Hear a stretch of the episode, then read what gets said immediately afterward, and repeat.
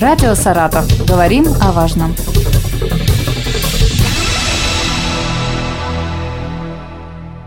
Здравствуйте, у микрофона Елена Щербакова. Для Булакова мотоциклетный спорт – это визитная карточка. Спидвейный клуб «Турбина», основанный в 1968 году в области единственной, а известен он далеко за ее пределами, благодаря многократным победам спортсменов. В этом году клуб отмечает юбилей – 55 лет. И сегодня у нас на связи Александр Злобин, комментатор Булаковского спидвейного клуба «Турбина». Здравствуйте. Здравствуйте. Александр, вы наверняка, как настоящий болельщик, знаете историю любимого вида спорта. Как он зародился в Булакове, с чего все началось? Можете рассказать? Конечно, да. Я, как и многие болельщики, знаем прекрасно всю эту историю, но есть одна проблемка небольшая, что если мы будем очень подробно вдаваться в историю нашего мотоклуба знаменитого, то на это уйдет очень много времени, и я думаю, что этой программы не хватит. Э, если совсем коротко, об истории турбины, то надо отметить, что турбина была э, не первым э, мотоклубом спидвейным в Балаково. Первым все-таки был созданный в 1963 году при э, инициативе председателя мотоклуба «Труд» при комбинате искусственного волокна э, Юрий Иванович Петров. Был построен специализированный стадион «Труд». Вот уже в следующем, 1964 году, первая балаковская команда под названием «Корт», которую он возглавлял, созданной на базе этого клуба комбината, и дебютировала в командном чемпионате Советского Союза. Так что первым была не турбина, первый был корт, э, и вообще как бы этот год, он является по-настоящему педвейным годом очень много больших круглых дат, не только в истории Балаковского, российского спидвея, российских клубов, но и мирового, потому что Многие, конечно, знают, но я напомню, что именно в 1923 году в Австралии зародился спидвей как вид спорта, и в этом году все спидвейное сообщество отмечает столетие нашего любимого вида спорта. Угу. Можно сказать, что основание первого клуба в Балакове, получается, тоже отмечает юбилей, только 60 лет. Вот я как да, раз правильно, об правильно. этом Стадион читала, труд, да. Стадион Труд и Спидвей в Балаково в этом году отмечает 60-летие. А турбина, она была да, организована чуть позже. Там же параллельно с клубом комбината вот искусственного волокна, о котором я сказал, еще существовала мотоциклетная секция до САФ, Саратов Гастроя, uh а, руководил которой Сергей Аникин. И он предложил как раз Юрию Петрову, тренеру Корда, объединить мотоклубы, но, к сожалению, тогда получил отказ. Однако со временем именно из клуба при Саратов Гастрое выросла современная турбина, а Корд – прекратил свое существование в 1971 году. Угу. Вот я как раз да, хотела по поводу этого спросить. Кто внес наибольший вклад в развитие Балаковского спидвея, как вы считаете? Может быть, назовете какие-то имена конкретные? А, на мой взгляд, э, я бы не стал особо, например, кого-то выделять, вот прям так, чтобы кто-то один и так далее. Но есть человек, э, его зовут Евгений Иосифович Лешкин, который как раз стал тренером команды Турбин вот той в 1968 году. Но ну, э, ту команду, первую, которая вот именно стала тем брендом нашим Балаковским, тем любимым клубом, первый состав, э, как мне помнится, входили Владимир Гордеев, Виктор Кубанов, Григорий Деба, Юрий Машков, Сергей Новиков э, и другие. Потом по, попозже к ним присоединился Валерий Гордеев, младший брат Владимира. Ну и, конечно, вот под э, таким руководством великого человека, все это признали, весь педвейный мир его знает, Евгений Иосифович Левошкин. А, ну вот, именно он, наверное, стал тем организатором, тем человеком, благодаря которому Балаковская турбина и Балаковский спидвей стал тем, кем стал. Ну и, конечно же, Юрий Петров, который организовал эту первую мотосекцию, о нем тоже не будем забывать. И все те, а, и молодые ребята, и постарше уже мужчины, так скажем, которые пришли в этот мотоклуб. Кто-то остался, кто-то отсеялся, как говорится. Ну, тут уж как получилось, тут ничего такого особенного нет. Дело в том, что, если вы помните, то в советские времена люди не работали, так скажем, в клубе, да, это был как типа мотосекция, мотокружок, то есть люди ходили на работу куда-то на завод, а после работы они приходили, занимались, тренировались, то есть не было вот такого профессионального вида спорта, как сейчас. Ну и, конечно же, все финансирование, вся техническая обеспеченность, вся приходила оттуда, из Москвы. А, спидвейную турбину очень любил э, летчик, знаменитый Покрышкин, который руководил ДОСАФом. И напрямую общались, и э, многое сделал, конечно, и он тоже для Балаковской турбины, для становления команды. Угу. То есть все начиналось просто с увлечения, и потом это уже стало набирать обороты во всех да, смыслах. Это был обычный мотоклуб. Вот э, эти имена, которые вы назвали, они мне все очень знакомы. Я сама приехала из Балакова, и я по телевизору очень часто видела э, в конце новостей, там были заезды. Меня всегда интересовал вопрос, почему клуб назвали именно «Турбиной»? Здесь э, ответ очень простой. Как я уже сказал, это был мотоциклетный клуб при такой организации, которая называлась «Саратов Гэстрой», а «Саратов Гэстрой» имел прямое отношение к строительству Саратовской ГЭС имени Ленинского комсомола. А основным рабочим, э, так скажем, агрегатом для выработки электроэнергии на гидростанциях являются турбины. Именно турбина, на которой закреплены лопасти, она передает вот на этот генератор э, весь вращающий момент, из которого мы потом получаем электричество. А вот именно поэтому э, думали, как назвать лучше, с тех пор вот закрепился, и много лет уже мы под этим названием. Кстати, команда имела несколько названий, как я уже сказал. И вот и Корт был до этого, потом турбина от тяжелые времена переименовывалась в Иргиз. Ну и потом уже, когда возродилась команда в 2003 году, тоже у нас был такой момент, что на протяжении нескольких лет сразу две команды существовало в Балаково, но они обе назывались турбина. Одна называлась СТМК, а вторая СК, но обе все-таки были турбинами. А вот вы сказали про кризисный момент. Можете немножко поподробнее, что тогда происходило? А, кризисный момент – это вот когда переименовали турбину в, в Иргиз, да, насколько я услышала? Да, потому что прекратилось это, ну, сами понимаете, 90-е годы, вспоминаем, да, что творилось в стране, все рушилось, все падало. Евгений Иосифович Лешкин, но он до последнего дня пытался сохранить команду, команда участвовала в чемпионате, в первенствах. А, были и гонщики, кто-то остался, конечно, но с финансированием были большие проблемы. Также ДОСАФ уже стал э, отказывать э, очень часто в техническом обеспечении, а все-таки мотоциклы, техника э, очень дорогие для этого вида спорта. И тогда были, и сейчас.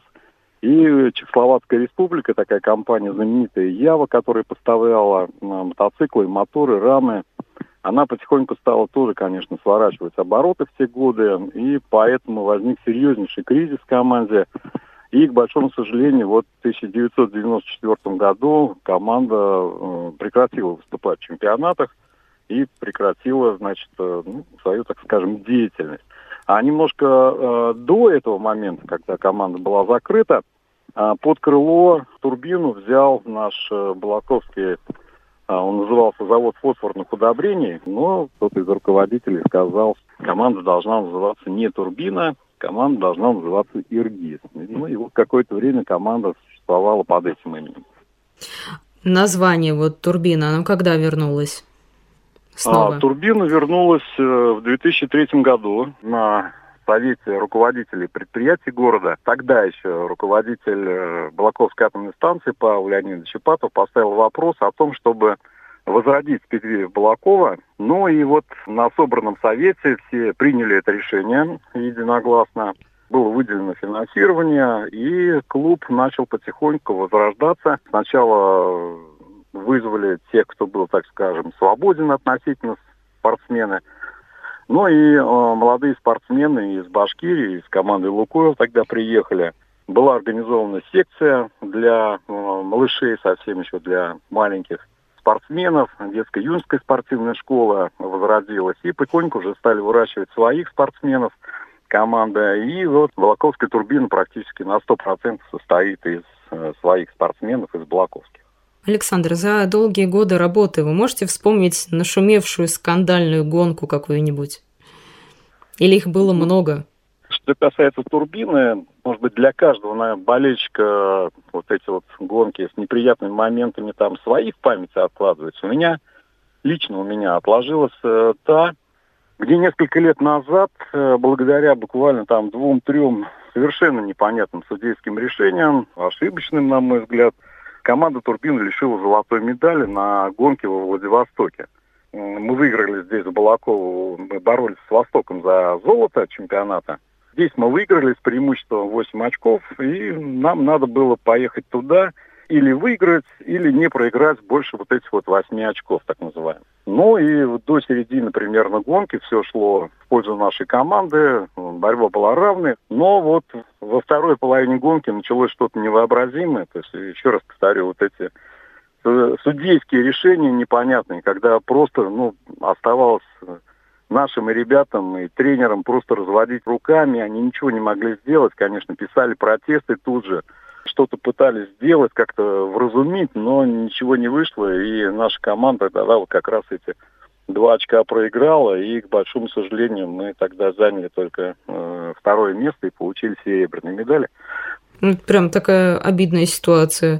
То да, есть, да, а оспорить решение обидно. нельзя было, да, никак? Мы оспорили решение, но, понимаете, решение оспаривается, как бы вот в течение гонки подается только протест по правилам соревнований. То есть там платятся небольшие деньги, небольшая сумма вносится, и подается протест на решение главного судьи соревнований. А окончательное решение уже выносится после на судейской комиссии и так далее. Ну mm-hmm. вот главный судья как-то сумел объяснить свои решения. Мы не знаем, каким образом он это сделал, потому что там ну, явно были ошибки. Много обсуждалось потом в течение многих лет, но, к сожалению, ничего сделать уже нельзя было.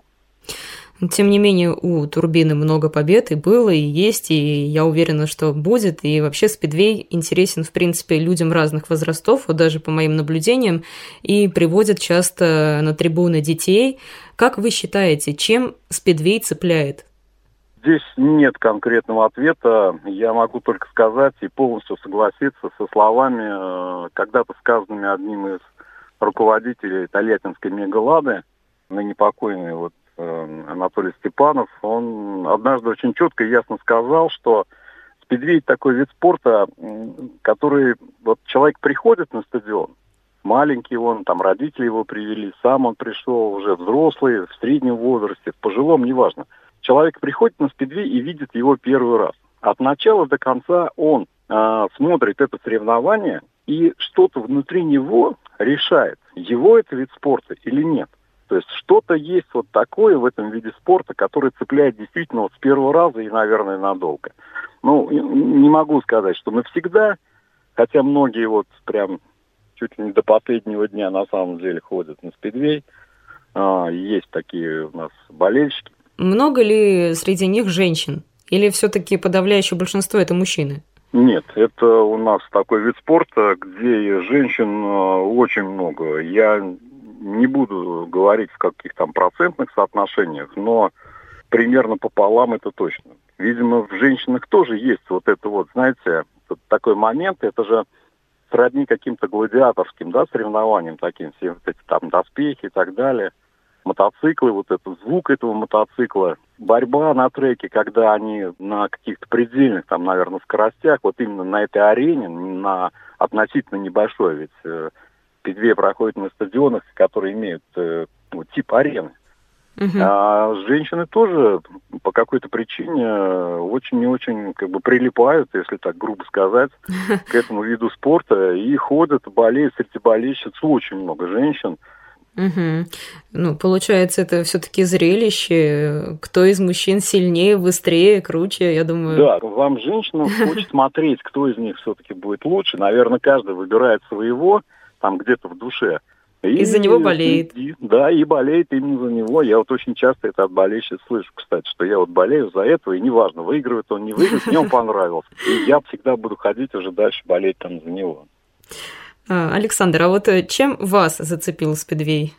В детстве, будучи мальчишкой еще совсем, ну, не знаю, сколько нам там было, мы двором ходили. У нас, э, у меня во дворе жили сразу несколько спортсменов знаменитых. Э, Александр Ухов, Валерий Панкин прям в моем дворе жили, где я рос. И мы, конечно же, и на великах сначала тут, ну, в занос на поворотах коленки сшибали себе. Нам хотелось быть на них похожи, они были для нас примером. Вот. Ну, естественно, что и они тоже всегда говорили, ну, вы не только нас здесь там приветствуете как-то, здороваетесь и так далее. Вы приходите на стадион, болейте э, за нас. Ну, вот мы мальчишками, с родителями, без родителей. Мы всегда собирались э, толпой и на стадион Труд ходили. Угу. Вот так мы плавно от э, этого вида спорта подошли к вам. Расскажите немножко о себе. Вас называют голосом турбины. Такое, мне кажется, звание мощное. Как вы пришли к тому, чем вы занимаетесь? Ну, это получилось э, относительно, ну, как бы случайно, да, но вся жизнь наша там состоит из случайностей, как говорят. Но я работал нашей местной телекомпании в те годы. И у меня была как раз программа авторская, телевизионная. А она была посвящена автомобилям. Называлась эта программа «Антилопа РНУ», может, кто-то помнит. Ну, вот на протяжении нескольких лет я был автором ведущей этой программы «Бессменная». Ну, и после этого в городе меня как бы знали как человека, который относится к этому. С детства я сам техник, я сам и тоже мотоспортом занимался. Всегда у меня были там велосипеды, мопеды, мотоциклы. И многих спортсменов я знал лично, кто занимается техническими видами спорта, там не только спидвей, баги, мотокросс и так далее. Тогда же много было всех этих секций. Ну и вот, э, видимо, люди, которые возрождали вот в 2003 году как раз э, турбину Балаковскую, они э, пришли к тому, что нужен ведущий, нужен человек, комментатор соревнований. Он и по регламенту был им нужен, потому что я вхожу как бы в судейскую бригаду, если кто-то не знает. Я являюсь частью не команды «Турбины», а там, ну, судейской бригады. Ну и вот э, Евгений Иванович Грачев, мы лично были знакомы, и он мне предложил как бы попробовать, получится, не получится. Мы вот, ну, подошел, поговорили. Ну, чисто личное знакомство, чисто личная беседа была такая. Я сразу сказал, что Э, обещать ничего не буду, попробую. Мне это было тоже, конечно, интересно, был удивлен этим моментом, но пришел, попробовал, и вот э, в этом году тоже у меня маленький юбилей. Ровно 20 лет я с нашей командой являюсь комментатором соревнований по спидвею. 20 лет бессменно. Я поздравляю вас. Это получается аж целых три юбилейные даты, как минимум, да? Больше, гораздо больше. Удивительно так совпадает все. А вы помните вот свой первый рабочий день? Что для вас было, может быть, тяжелым, с чем вы не справились, или все как-то сразу пошло как по маслу? А, первую гонку или... Первую как... гонку, да, да, да.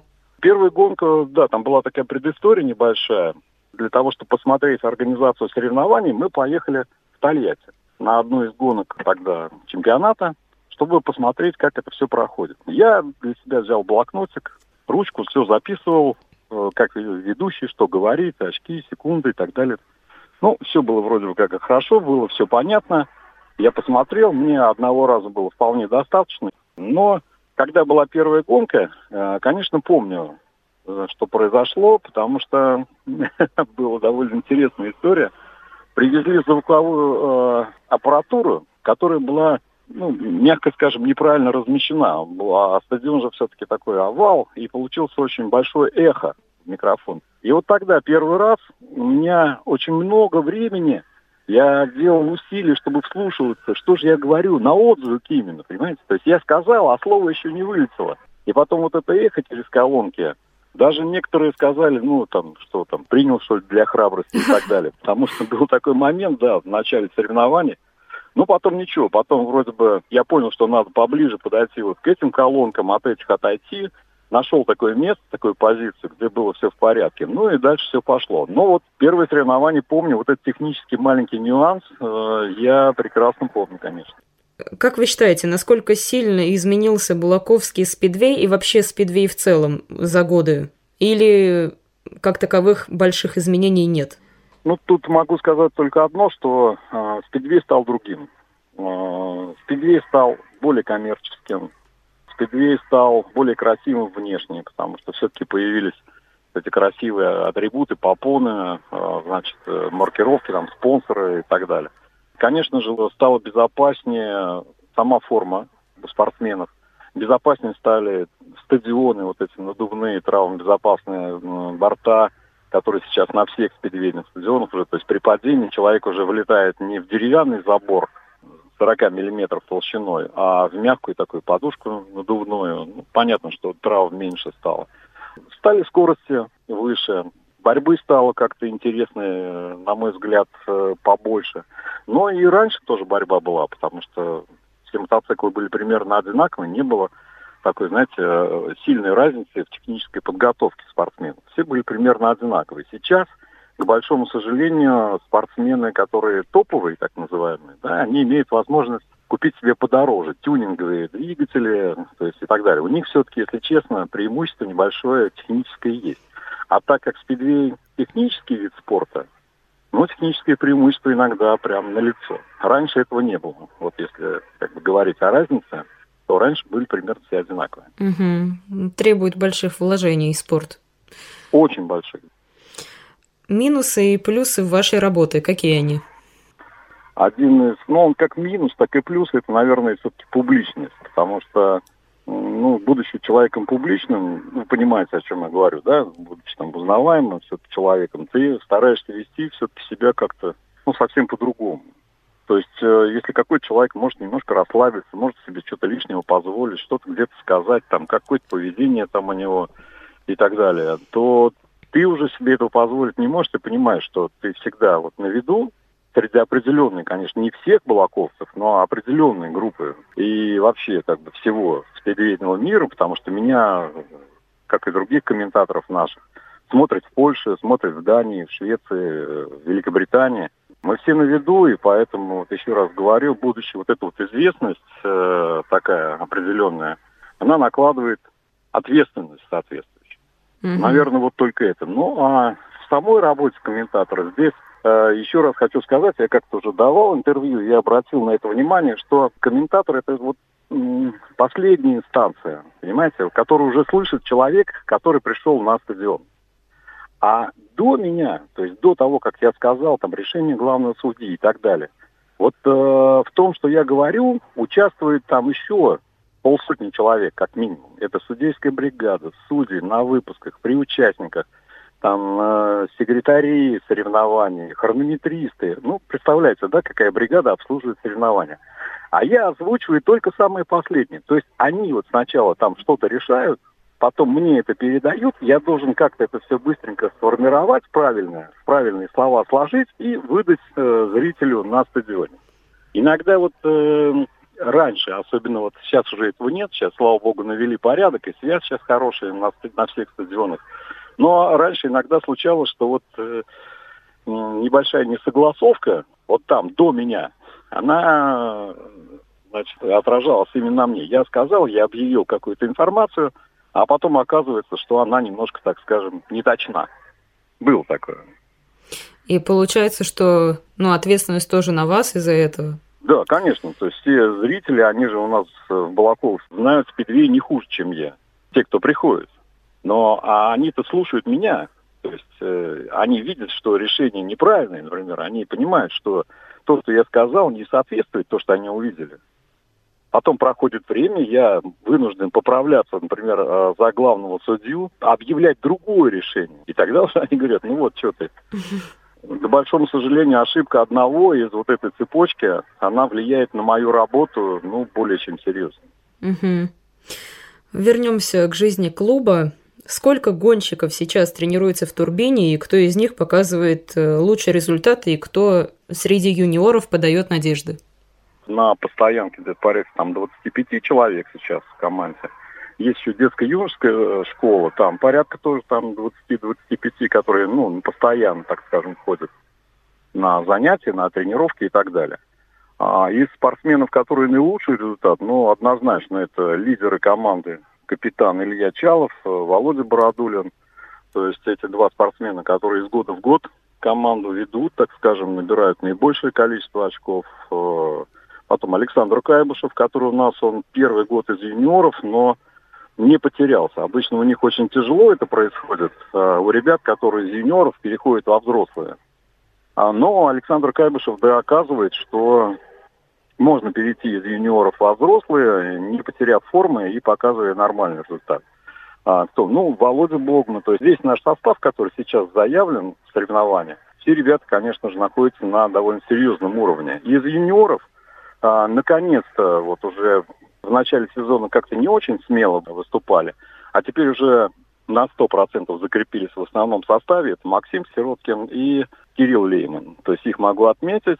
Опять же, вот прошлые выходные мы проводили здесь в Балаково. У нас был э, финал первенства России на среди юношей на мотоциклах до 250 кубических сантиметров, но это поменьше класс, так называемый. А, ну, наши ребята, Егор Щурин, э, Николай Мельников, э, Кирилл Фельзингер, Данил Лавренчук, Кирилл Куклин, вот наша молодежь, так скажем. Я, если честно, был очень приятно удивлен, и я уверен, что, может быть, не все, может быть, не все, но многие из них, вот все, кого я назвал, они будут бороться за попадание в основной состав. А какие гонки в ближайшее время ждут болельщиков и какие перед собой цели ставит клуб сегодня? 13 сентября, через две недели вот после финала юниорского, у нас состоится второй этап Кубка России. Это относительно новое соревнование, но оно всем понравилось, понравилось очень. И поэтому борьба в Кубке России ничуть не хуже, чем в командном чемпионате. И вот э, этим именно соревнованием и закончится сезон у нас э, в Балаково на стадионе Труд, сезон юбилейный 2023 года. Спасибо вам. Я поздравляю вас со всеми юбилейными датами. Они все для вас важные. Э, напомню, у нас на связи был Александр Злобин, комментатор Балаковского спидвейного клуба «Турбина». Радио «Саратов». Говорим о важном.